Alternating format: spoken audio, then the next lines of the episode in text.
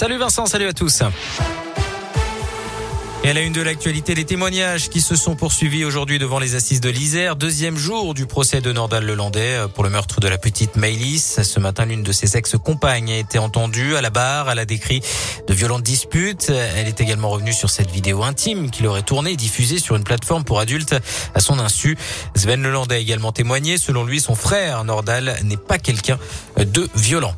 Deux enseignants et deux étudiants jugés aujourd'hui après leur intrusion dans le lycée Blaise Pascal de Clermont. C'était en janvier 2020. Ils appelaient à l'époque à la mobilisation contre les épreuves du nouveau bac. La décision est attendue le 10 mars. Par ailleurs, un rassemblement de soutien a été organisé cet après-midi devant le tribunal judiciaire. En bref, une opération de dépistage du Covid-19 organisée demain de 9h à 17h en mairie d'Ambert. C'est sans rendez-vous.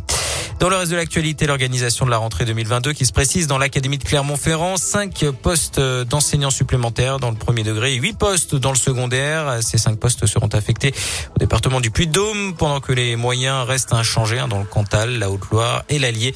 Dans un contexte de baisse des effectifs, hein, l'Académie devrait perdre 1265 écoliers et 1009 élèves dans le second degré selon les prévisions du rectorat à l'issue du Conseil technique académique qui s'est réuni hier.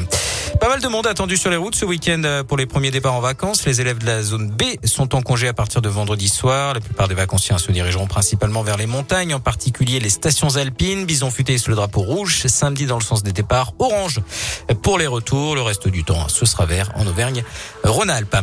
Puis simple candidate à la présidence américaine ou véritable espionne en mission secrète. Une poule a tenté d'entrer au Pentagone hier. Elle euh, tournait autour de la zone sécurisée.